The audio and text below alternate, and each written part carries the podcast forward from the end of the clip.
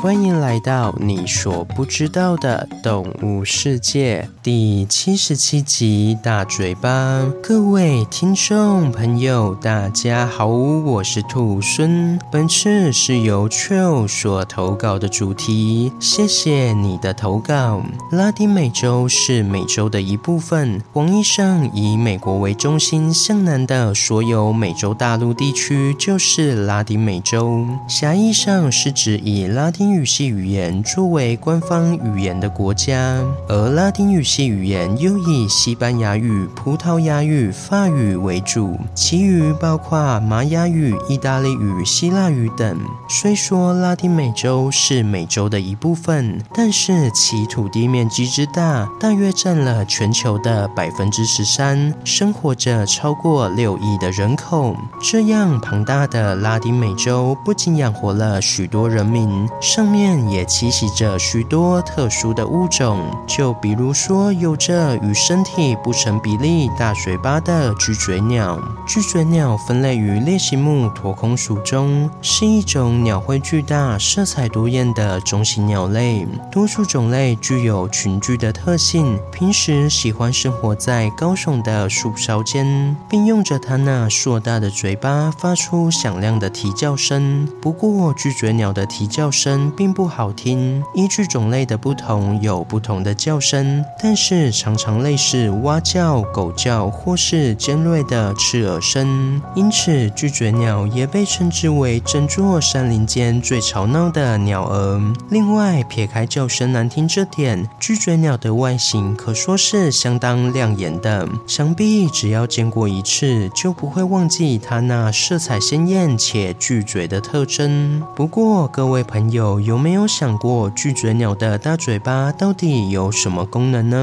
这个问题其实最早在达尔文先生就有研究过了。达尔文先生认为，这个巨大的嘴巴是性选择的结果，理由是嘴巴越大、颜色越鲜艳的个体就越容易受到雌性的青睐，这就跟孔雀开屏是一个道理。但是雄性孔雀漂亮的尾羽有一个很大的缺点，就是越长的。尾羽反而会造成生存上的困难，例如在飞行时会有更大的阻力，在路上逃跑时也会造成不便。但是这也反映出可以克服重重困难，又可以保留漂亮尾羽的雄孔雀，一定是一个实力不凡的绅士。但是反观巨嘴鸟呢？这个又大又美的嘴巴，除了求偶外，还有什么作用呢？我们都知道，鸟类在演化上，前肢已经演化成了羽翼，获得了飞翔的能力，同时失去了用前肢抓取食物的功能。因此，对鸟类来说，嘴巴可以说是仅存的取食部位。那么，拥有巨大鸟喙的巨嘴鸟在取食时是否会有困难呢？早期的欧洲博物学家认为，巨嘴鸟的大嘴巴一定是用来捕鱼用的，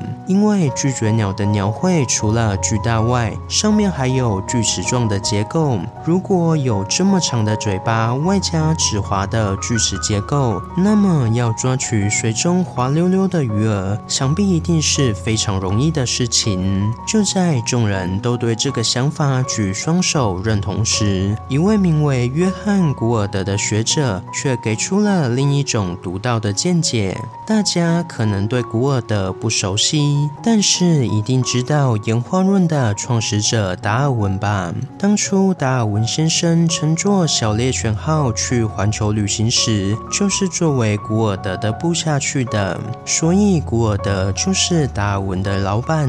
因此，古尔德自然而然的就会获得达尔文所带回来的资料样本，其中巨嘴鸟的样本也是垂手可得的。古尔德观察了巨嘴鸟的标本后，发现这个看似巨大笨重的鸟喙。其实没有想象中的笨重，反倒还非常轻营，原来是巨大的鸟喙是中空的结构，而支撑起整个鸟喙的黑科技就是鸟喙中具有坚硬而轻的网状结构作为支撑。同时，在巨嘴鸟的鸟喙中还存在着类似细胞密闭的泡沫状结构，这些特殊的结构可以有效地吸收外界的冲击，而以上的结构使得巨嘴鸟的鸟喙透光性极高，在阳光下看起来就会呈现半透明的。同时，中空的鸟喙就像是一个充气的气球，具有强大的浮力，显然是不可能进到水里抓鱼吃的。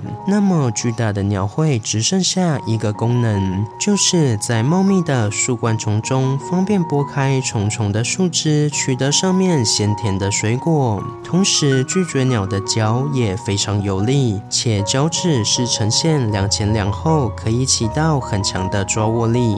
所以，强大的抓握力再加上巨大的鸟喙，可以使得巨嘴鸟在定点就能抓取到树果，且锯齿状的鸟喙可以牢牢地抓紧树果。这样一来，巨嘴鸟就可以轻松地吃到美味的果实。不过，这样的能力不知道对巨嘴鸟来说到底是祸还是福呢？因为巨嘴鸟的主食就是这些树果，而长长期食用大量的树果会造成血色病的发生。血色病又名血色素沉淀症，是指体内的铁过度累积，造成纤维组织增生，进而影响到体内的各种脏器。